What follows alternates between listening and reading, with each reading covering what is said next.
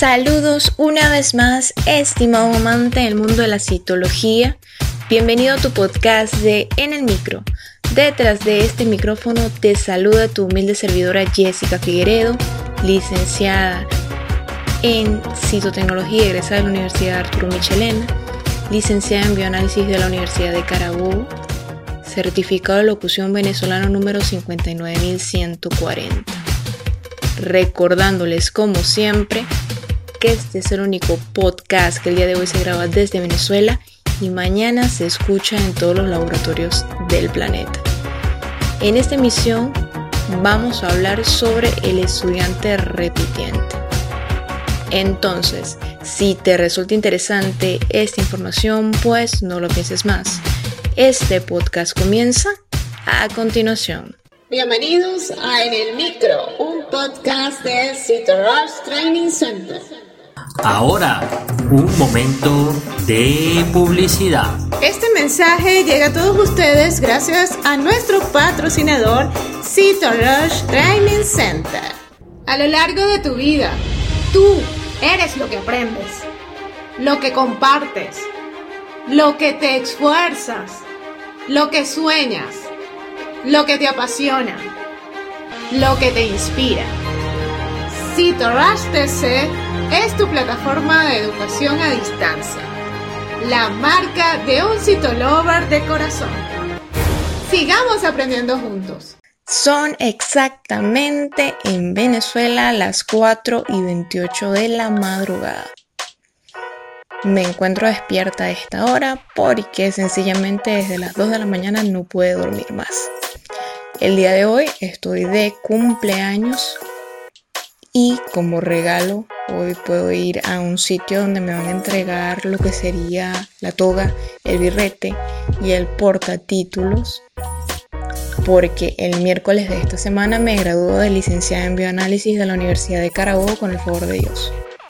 Entonces hoy es un día de celebración doble porque me entregan mi portatítulo con el logo de la Universidad de Carabobo, me dan mi estola con el logo de la Universidad de Carabobo me entregan lo que sería parte del alquiler, la toga y el birrete.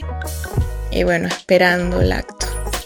Un bonito regalo de cumpleaños que viene en camino, que es mi título. Ya quiero verlo. Anhelo verlo. Y bueno, este capítulo del podcast no tiene guion.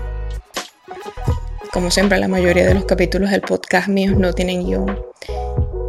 ¿Y qué quería decirles? Bueno, el estudiante repitiente es un estudiante que en realidad tiene la capacidad de levantarse y que muchas veces les quedó una asignatura porque tuvieron problemas durante la carrera.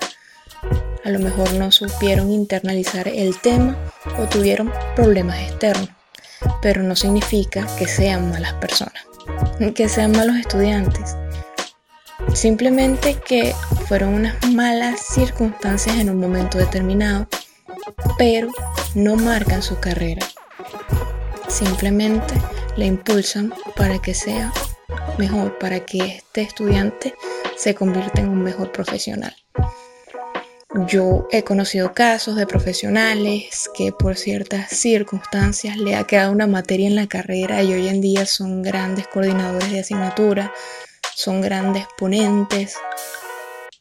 Personalmente, yo, y esto lo voy a revelar aquí en el podcast, esperando el segundo título de mi carrera, yo de citotecnología me gradué primero en mi promoción, primer promedio.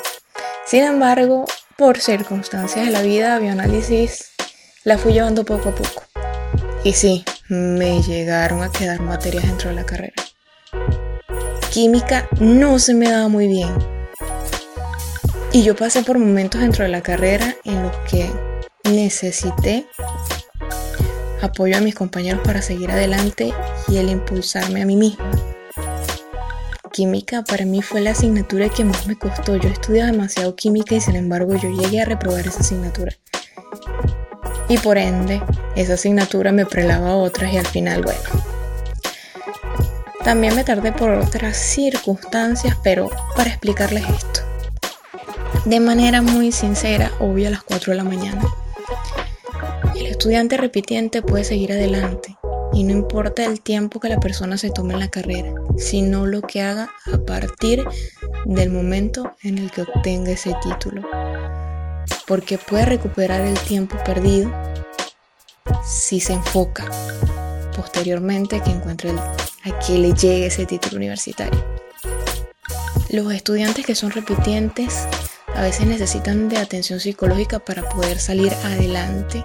Es algo que no se dice, pero en las carreras de ciencias de la salud tienden a llegar a padecer los estudiantes problemas de salud, salud mental, depresión, ansiedad, pánico. Es muy común este tipo de carreras. Por eso yo recomiendo de manera personal que los estudiantes vayan con un psicólogo. Yo incluso en algún momento fui con química para poder seguir adelante, porque llega un momento en el que uno se bloquea. Se bloquea y decide abandonar la carrera. Y a veces hay personas que uno encuentra en el camino que en realidad no motivan a uno.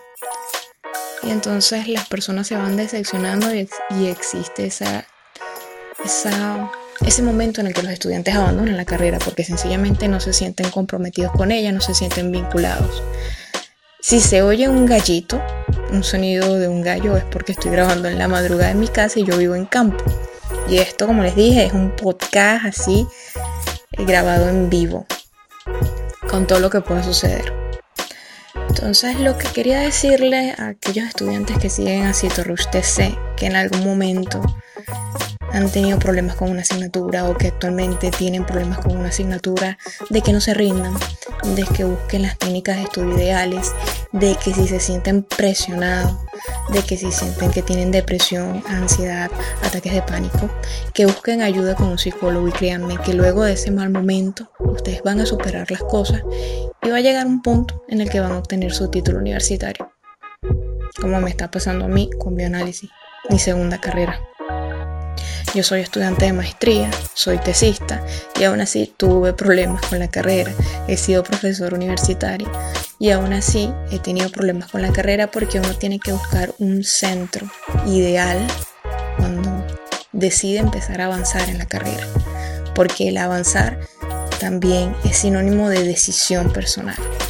Para que tú avances en una carrera tú tienes que decidirlo y si ves que tienes problemas con una asignatura, debes buscar ayuda, ayuda externa, grupos de estudio, consulta psicológica, hablar con tus docentes.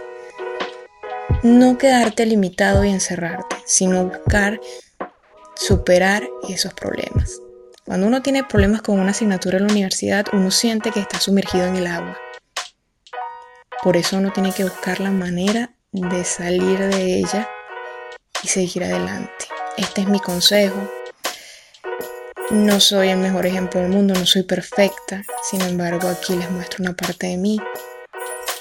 Que entiendan que, existimos personas que seguimos adelante a pesar de, de lo que nos sucede, a pesar de los problemas que tenemos.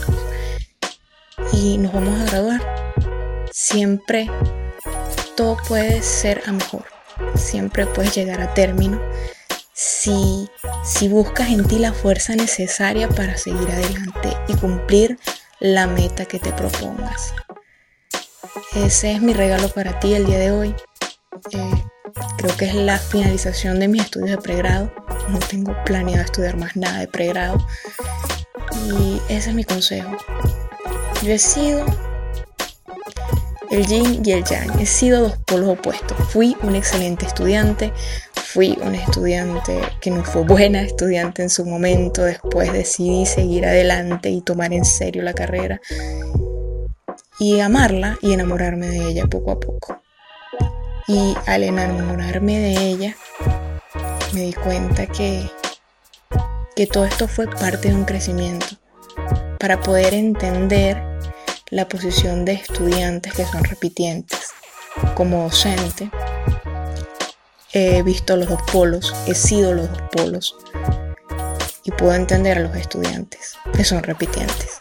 Entonces, si eres docente y tienes un estudiante que es repitiente, no lo hagas sentir mal, sino motívalo a que siga adelante. Y si eres un estudiante repitiente y sientes que esta es como la cuarta vez que ves la asignatura y no puedes pasarla, busca ayuda psicológica, céntrate, busca técnicas de estudio, empieza a estudiar desde cero como que si la asignatura fuera nueva. Y créeme que podrás salir adelante y al día de mañana estarás como yo, esperando acto, esperando tu título universitario y buscando tu portatítulo, tu toga y tu birrete. Tal vez el día de tu cumpleaños.